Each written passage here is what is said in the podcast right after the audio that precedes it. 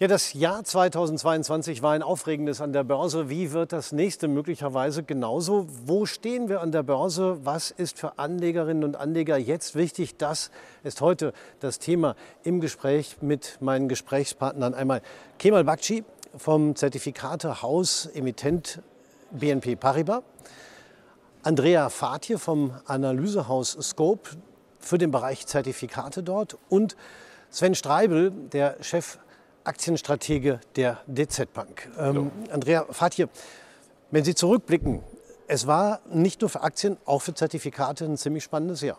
Das stimmt, ja. Also viele Punkte, die eingetroffen sind im letzten Jahr, hätten wir wahrscheinlich vor einem Jahr noch gar nicht so gesehen, wenn wir nach vorne geschaut hätten.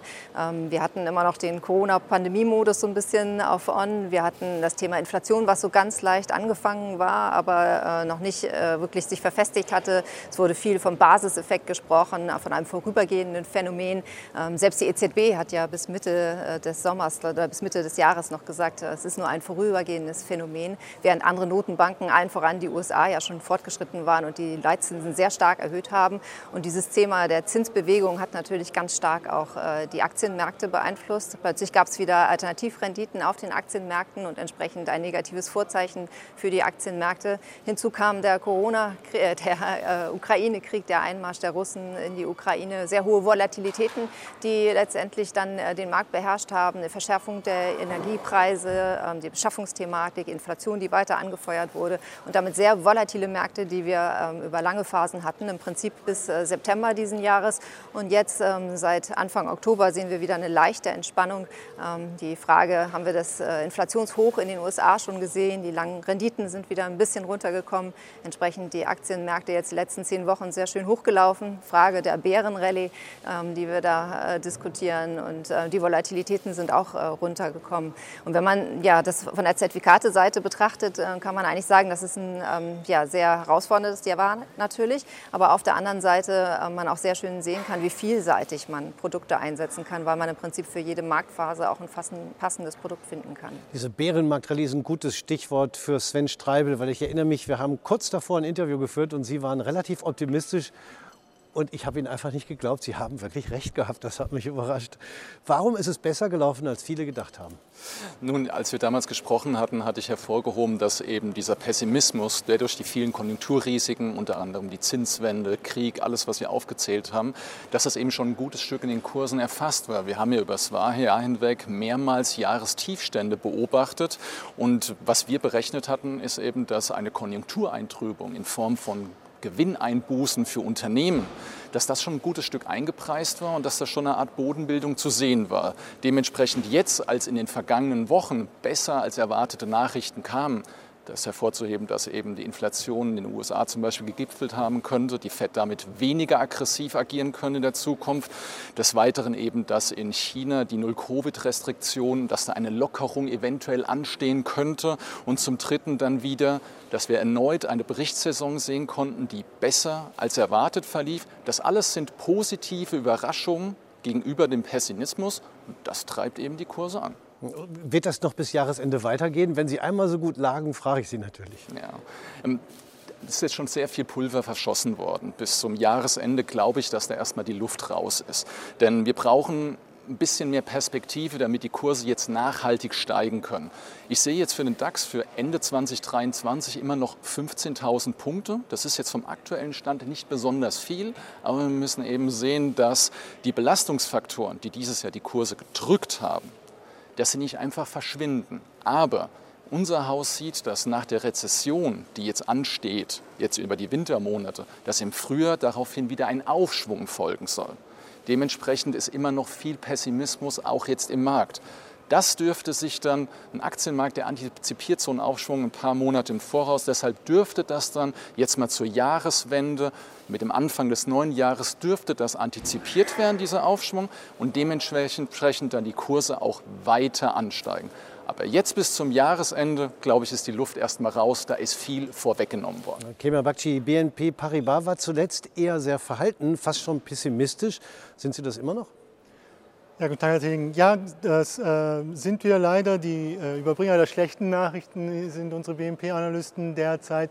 Denn sie glauben, dass die aktuelle Rallye, die wir gesehen haben, tatsächlich so etwas wie eine äh, Leerverkaufseindeckung war. Es gab dieses äh, sogenannte Triple Pivot, also sprich, wir haben das Hoch der Inflation wahrscheinlich gesehen, vermutlich in den USA und vielleicht auch in, in der Eurozone. Wir, es gab Hoffnung auf eine äh, ähm, Lockerung in China äh, wegen der Zero-Covid-Policy und äh, die Energiepreise äh, hatten schon ihr Hoch erreicht und sind jetzt äh, rückläufig gewesen. Das scheint den Markt angetrieben zu haben. Und die Shortseller, die vorher sehr pessimistisch waren, mussten sich wieder eindecken. Das hat aus Sicht unserer Analysten äh, den Markt befeuert, aber die Luft dürfte jetzt raus sein. Wir sehen auch, ähm, dass, dass sich der Markt jetzt abflaut, ähm, viel stärker gelaufen als erwartet. Und tatsächlich erwarten unsere Analysten, dass wir eher wieder neue Tiefs sehen werden im nächsten Jahr, weil wir eben glauben, dass äh, der, der Sell-off, der bisher stattgefunden hat, eher ein Bewertungsverkauf war, die Bewertungen waren sehr hoch und jetzt werden wir sehen, dass die Gewinnrückgänge äh, sich wahrscheinlich äh, verstetigen werden und das würde dazu führen, dass die Bewertungen, die jetzt vermeintlich günstig erscheinen, nochmal in die Höhe gehen, weil eben äh, bei rückläufigen Gewinnen die Kursgewinnverhältnisse wieder steigen. Und deshalb glauben unsere Analysten, dass wir vermutlich von den aktuellen Niveaus noch Tiefs von über 20 Prozent äh, sehen werden im nächsten Jahr. Im nächsten Jahr. Das heißt, äh, die 15.000, äh, die Sven Streibel bei der DZ Bank für Ende nächsten Jahres äh, sieht, sind für Sie außer Reichweite. Also unsere Analysten haben jetzt keine Jahresendprognose abgegeben, aber äh, sie haben schon mal das äh, Tiefsniveau ähm, oder ein, ein äh, Forecast für, für wie tief es noch gehen kann. und und sie erwarten, dass die Rezession kommt. In Deutschland sind wir wahrscheinlich noch stärker betroffen. Also wir erwarten ein Wachstum von ein, minus einem Prozent im Gegensatz zu den USA, wo es wahrscheinlich eher ähm, äh, flach sein könnte mit dem Wachstum.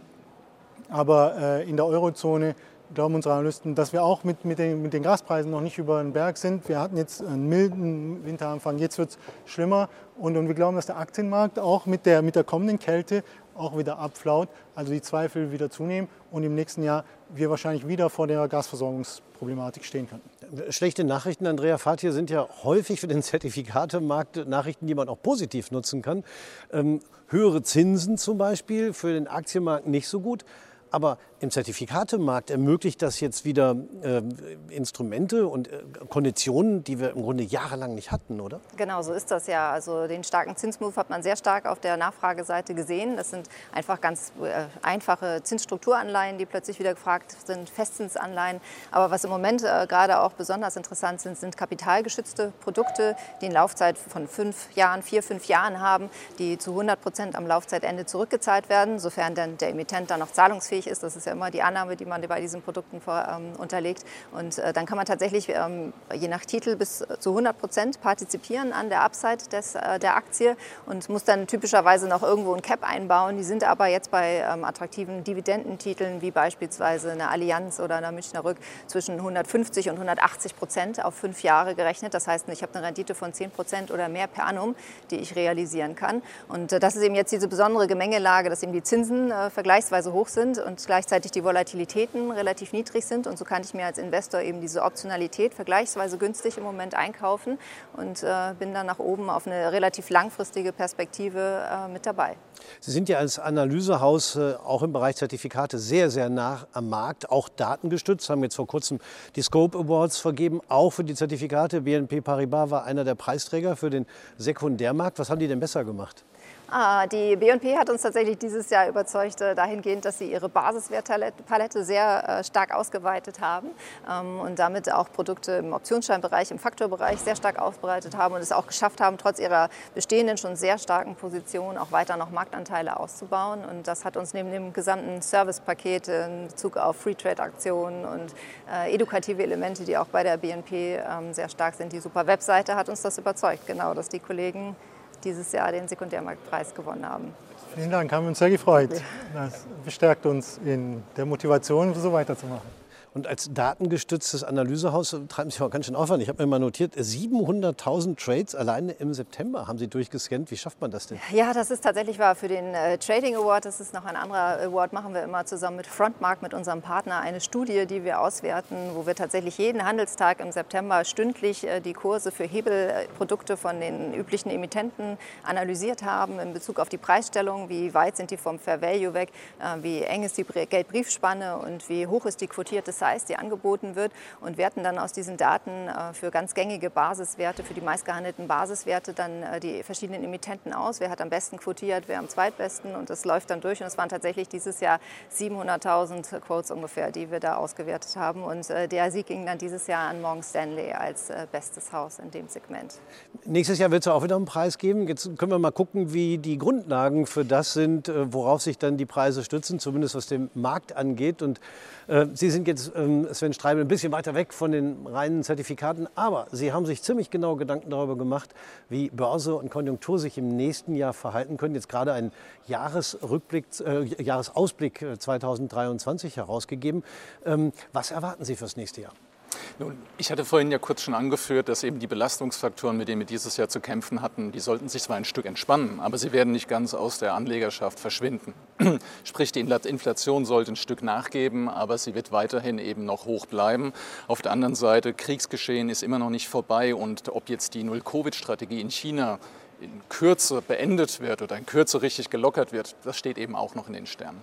Das sind eben diese Sachen, die im Moment noch im Raum stehen. Allerdings, Anleger haben dieses Jahr realisieren müssen, dass obwohl diese großen Belastungsfaktoren vorgeherrscht haben, dass eben Gewinne bei den Unternehmen nicht eingebrochen sind. Die Erwartungen waren da, aber die Berichtssaisonen der letzten drei sogenannten Krisenquartale, wie die wir jetzt schon dieses Jahr abgeschlossen haben, die waren eben die Gewinne besser als erwartet, beziehungsweise richtig robust geblieben.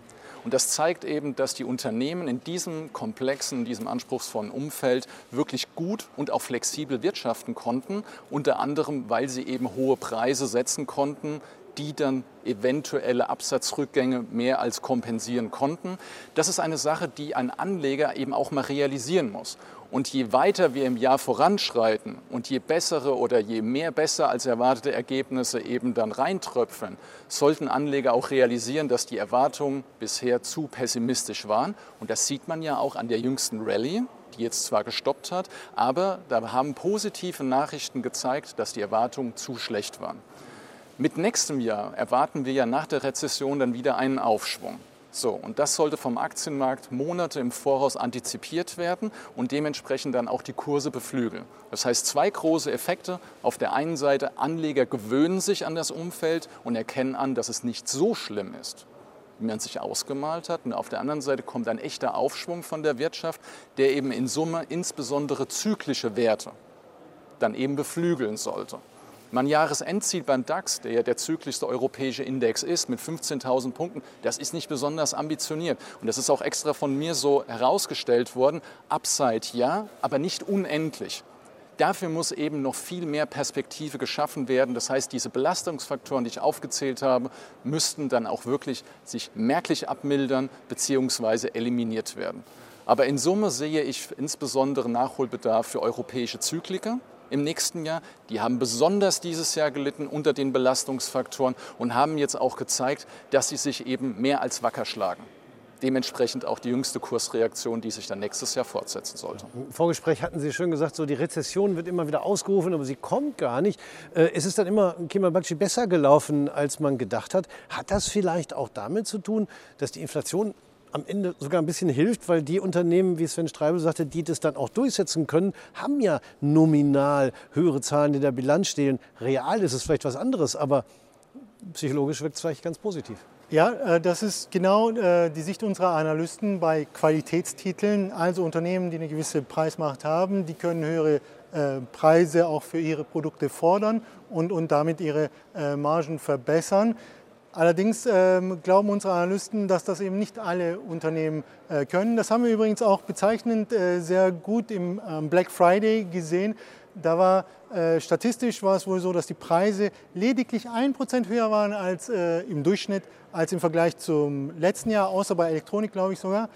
Und äh, das zeigte aber für unseren Analysten auch, dass äh, trotz der stark gestiegenen Produzentenpreise die ähm, Einzelhändler ihre Preise nicht hochgenommen haben, das heißt äh, bereit waren, mit den Gewinnen zurückzugehen, um, um, ihre Marktanteile zu erhalten. Und das spricht aus Sicht unserer Analysten, ist das bezeichnend eben für den erwarteten äh, Gewinnrückgang. Und das äh, wird aus Sicht unserer Analysten eben eine neue, äh, neue Sicht auf die Bewertungen ähm, auslösen. Aber tatsächlich glauben unsere Analysten daran, dass es Value gibt im Markt, insbesondere bei Energieunternehmen ähm, sind sie hoffnungsvoll äh, Automobilsektor und die Finanzdienstleister dürften vermutlich auch von den äh, gestiegenen äh, Zinsen profitieren. Übrigens, dass wir vielleicht das Hoch der Inflation gesehen haben, heißt nicht, dass die Notenbanken jetzt aufhören, Zinsen zu erhöhen.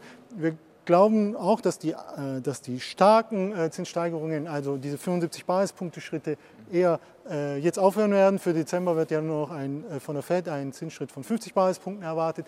Aber unsere Analysten sind der Meinung, dass die Fed sich jetzt auf die berüchtigte Terminal Rate fokussiert und die liegt äh, aus Sicht unserer Analysten eben bei 5,25 Prozent. Dann geht der Zinserhöhungszyklus eben etwas länger, aber äh, wir werden die hohen Zinsen sehen und die äh, werden die Unternehmen auch belasten. Das äh, sehen wir an, am allerdeutlichsten im Technologiesektor. Also Terminal Rate als Begriff für sozusagen der Endpunkt des Zinserhöhungszyklus. Ja, wenn es die Unternehmen belastet und auf die Börse das durchschlägt, dann werden wir natürlich schnell auch wieder höhere Volatilitäten an der Börse sehen. Das heißt also der VDAX New als Gradmesser, ich sag mal Fieberkurve des DAX wird in die Höhe schießen.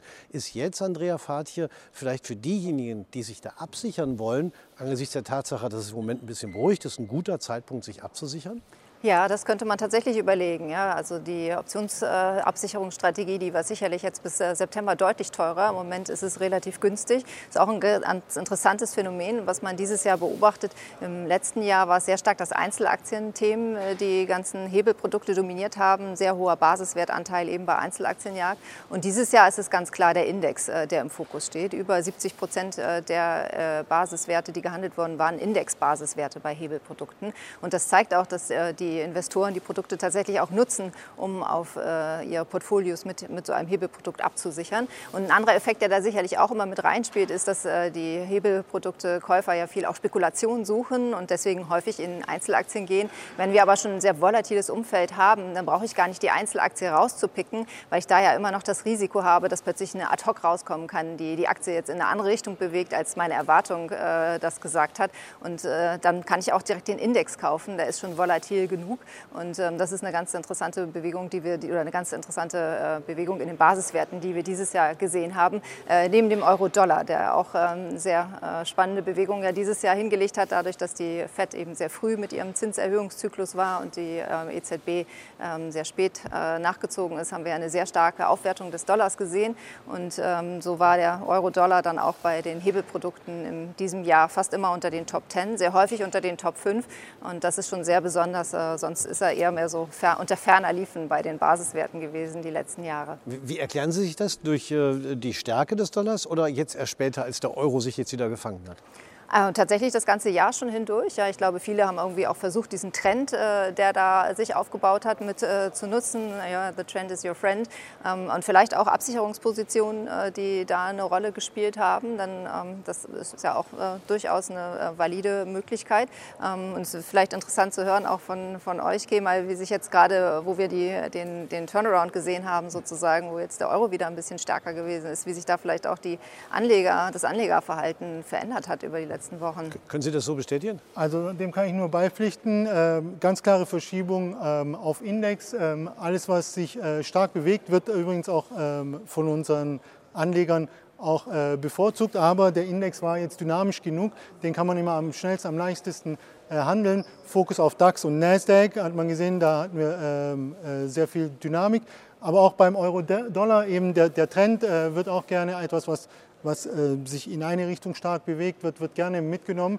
Und ähm, können wir sehen, und wir haben ja äh, unter den Anlegern, die gerne Hebelzertifikate äh, handeln, viele Contrarians, ähm, die eben, wenn ein, wenn ein Basiswert zu stark steigt, äh, gerne die, die andere Seite einnehmen. Also wir haben jetzt auch ähm, viele Skeptiker, die sagen, nee, auf dem Niveau gehe ich short und zwar über Putz oder Turbo-Shorts und, und ähm, das können wir durchaus äh, beobachten.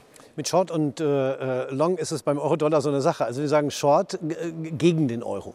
Ganz genau, bei Short äh, gegen ja. den Euro und beim Euro-Dollar-Verhältnis bedeutet Long, dass der Euro gegenüber dem US-Dollar stärker wird. Hat sich denn durch diese Trendwende, der Euro hat ja jetzt wieder zugelegt, schon bei über einem Dollar 5 ist er gelandet, nach den Tiefständen, ich glaube unter 97 sogar. Das ist ja, ist ja eine ganze Menge. Hat sich da was verändert? Haben die Trader da sozusagen auch die Seiten gewechselt? Also ähm, Ja, also wir, wir sehen, ähm, dass, dass die Trader das äh, durchaus mitnehmen, aber äh, im Hebelzertifikatemarkt ist der Anlagehorizont so gering, dass man eigentlich versucht, die täglichen, also viele Anleger versuchen, die täglichen Bewegungen äh, mitzunehmen. Ich würde sagen, ähm, das Bild ähm, der, der Long-Investoren hat, hat, jetzt vielleicht äh, nochmal zugenommen, obwohl unsere Analystensicht ähm, die ist, dass der Euro-Dollar-Wechselkurs nicht mehr deutlich aufwerten äh, wird.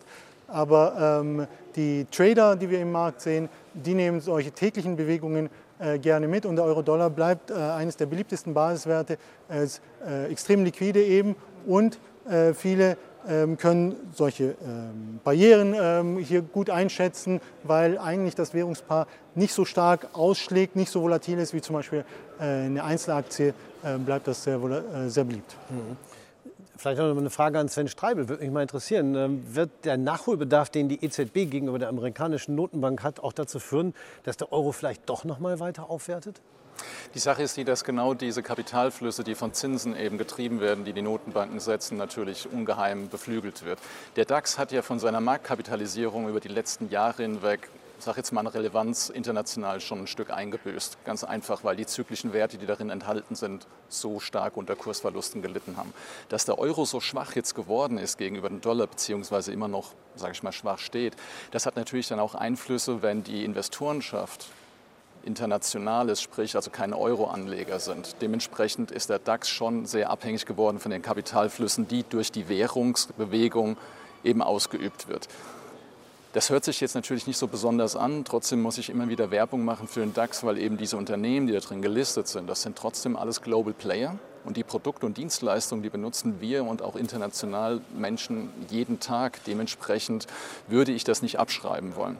Aber ich habe vorhin zwei interessante Punkte hier bei der Diskussion mitbekommen. Das eine war natürlich, die, dass Absicherung günstiger geworden ist, weil Volatilität Stück nachgelassen hat und dass sie eben sich verlagert hat in Richtung Indexabsicherung. Ich habe auch beobachtet, dass eben über diese Rallye, die so ungefähr seit Mitte Oktober jetzt stattgefunden hat, und ich sagte ja, dass da ein bisschen die Luft rausgegangen ist, man konnte schon sehen, dass Absicherungspreise auf Indexebene, ich habe es für den DAX speziell zum Beispiel gesehen, doch angestiegen sind. Dementsprechend war das ein Zugreifen der Investoren trotzdem mit Absicherung. Das heißt, der Optimismus ist noch nicht komplett durchgestartet. Es waren die positiven Nachrichten, die haben was Gutes bewirkt, aber man war sich nicht so sicher. Und das Zweite, wo ich natürlich froh war, ist, obwohl jetzt unsere Analysten, sprich jetzt meine Wenigkeit und die Kollegen bei, bei der BNP Paribas unterschiedliche Ansichten haben bezüglich der Gewinnentwicklung nächstes Jahr, ich bin da ja ein bisschen optimistischer, ist es trotzdem so, dass wir anscheinend die gleichen Sektoren jetzt bevorzugen. Und ich muss da einfach übereinstimmen, ich hätte jetzt auch die europäischen Banken, die Autos, auch Energie hätte ich weiterhin bevorzugt, weil da eben die Preisabschläge oder Bewertungsabschläge sind immer noch so hoch. Ich habe bei unserem letzten Treffen gesagt, Bewertungen sind runtergegangen, aber noch nicht günstig, weil die Risiken noch vorhanden sind. Jetzt mittlerweile bin ich auf einem anderen Schiff. Ich sage, man kann wieder zugreifen. Anleger dürfen sich bei diesen Zyklikern trauen. Abschläge sind hoch, aber ganz wichtig, Dividenden zum Beispiel, die Dividendenrenditen sind ja auch sehr hoch. Da kriegt man teilweise bis über 6, 7 Prozent mittlerweile. Und das wirkt ja bei Turbulenzen extrem puffernd. Zumal diese Dividenden, wie man in den Berichterstattungen ja gesehen hat, auch wirklich verdient wurden über das Jahr hinweg. Deswegen zeige ich da mehr Optimismus. Ja da stimmen wir wenigstens in dem Punkt überein. Und das mit dem, mit dem Puffer kann man, glaube ich, wörtlich nehmen, genau. denn gerade für die Zertifikate ist es sehr wichtig, das einzubauen. Absolut, ja. Dividende ist ja etwas, worauf ich verzichte tatsächlich als Investor, wenn ich ein Zertifikat kaufe und gleichzeitig kann der Emittent dann damit arbeiten als ein Parameter. Und dann ist ein bisschen die Frage, wozu nutze ich eine hohe Dividende, sei es jetzt bei den äh, Versicherern im DAX oder bei den, mhm. hohen, bei den Autotiteln, die sehr hohe Dividenden zahlen. Da kann ich mir überlegen, okay, möchte ich damit entweder mein Absicherungsniveau nach unten ganz konservativ gestalten ähm, und habe dann eine gewisse konservative Renditeanwartung, die ich habe. Oder möchte ich aber stattdessen eine sehr hohe äh, Rendite haben und habe vielleicht so ein mäßiges Absicherungsniveau, was ich auf meine Laufzeit äh, irgendwo vor Augen habe. Und das sind halt genauso die Parameter, mit denen man arbeitet. Ja, man schaut, ist die Volatilität hoch, macht es Sinn, irgendwo Abzeitpotenzial zu verkaufen. Ist die Volatilität niedrig, dann versuche ich eher was zu, zu kaufen, die Abzeit zu kaufen. Ähm, und die Dividenden sind halt immer ein, ein äh, Faktor, die eben sehr begünstigend wirken, wenn ich eine hohe Dividendenrendite Rendite habe, kann ich grundsätzlich relativ attraktive Konditionen auf den Produkten zeigen. Es ist ja immer so eine Glaubensfrage. Nehme ich jetzt die höhere Dividende und baue mir mehr Risikopuffer ein oder äh, lasse ich den Puffer, wie er ist und äh, peile eine höhere maximale Rendite an? Was ist denn besser? Ich glaube, das ist ganz individuell zu entscheiden. Ja? Genauso wie jeder Anleger seine Laufzeit individuell festlegen will, für die er investieren will.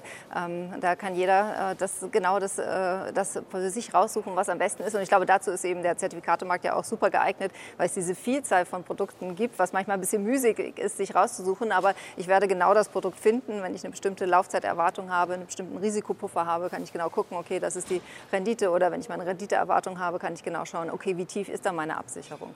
Und ähm, da finde ich, ist der Markt schon sehr flexibel aufgestellt. Was machen denn Ihre Kunden ganz konkret? Sie haben noch den Blick drauf, Kema Bakci. Ja, ich kann also bestätigen, wenn Volatilität runterkommt, dann wird gerne gekauft, natürlich auch seitens der Kunden. Wir haben ja auch semiprofessionelle Kunden wie Vermögensverwalter, die dann insbesondere zur Absicherung greifen. Jetzt ist bestimmt ein guter Zeitpunkt. Anleger, äh, die nicht jetzt äh, volle Absicherung, äh, wenn das äh, den Anlegern zu teuer ist, die haben ja immer noch die Möglichkeit, ein Stück wegzugehen von dem aktuellen Niveau mit den Basispreisen. Und je weiter ich weggehe, umso günstiger äh, wird die Absicherung. Und wenn ich dann bereit bin, eben 10% Verlust zu nehmen, dann, dann kann ich meine Absicherung erheblich äh, vergünstigen. Und Anleger, die jetzt vielleicht zugreifen wollen, vielleicht eben auch bei den äh, Value-Sektoren, das heißt, äh, die davon ausgehen, von denen unsere Analysten ausgehen, dass sie nicht mehr äh, so deutlich fallen werden, äh, die könnten sich eben auch diese Seitwärtszertifikate überlegen. Da wird eben durch die hohe Dividendenrendite ein Stück weit die niedrigere Volatilität kompensiert. Und dann habe ich schöne Ausgestaltungen bei Aktienanleihen, sei das nun auf eine Daimler, auf eine Allianz, eben etwas mit hoher Dividendenrendite. Da kann ich nochmal die Rendite, die ich über diese Produkte erhalten kann, nochmal deutlich über das ähm, äh, Dividendenrenditeniveau äh, erhöhen, mehr als verdoppeln sogar, je nachdem, äh, welche Niveaus ich wähle. Und äh, zeitgleich kann ich zum Beispiel bei, bei Klassikern wie Aktienanleihe oder Discount-Zertifikat, ähm, wenn ich tatsächlich unter dem Basispreis äh, notiere, die Aktie geliefert bekommen und wenn ich die sowieso kaufen wollte, dann habe ich meinen Einstieg erheblich vergünstigt oder habe eine ordentliche Seitwärtsrendite äh, dazu verdient. Bei Produkten mit Barrieren äh, würde ich jetzt tendenziell eher den Abstand größer wählen, weil unsere Analysten eben äh, zurückhaltend sind äh, bei den doch recht ordentlich gestiegenen Kursen.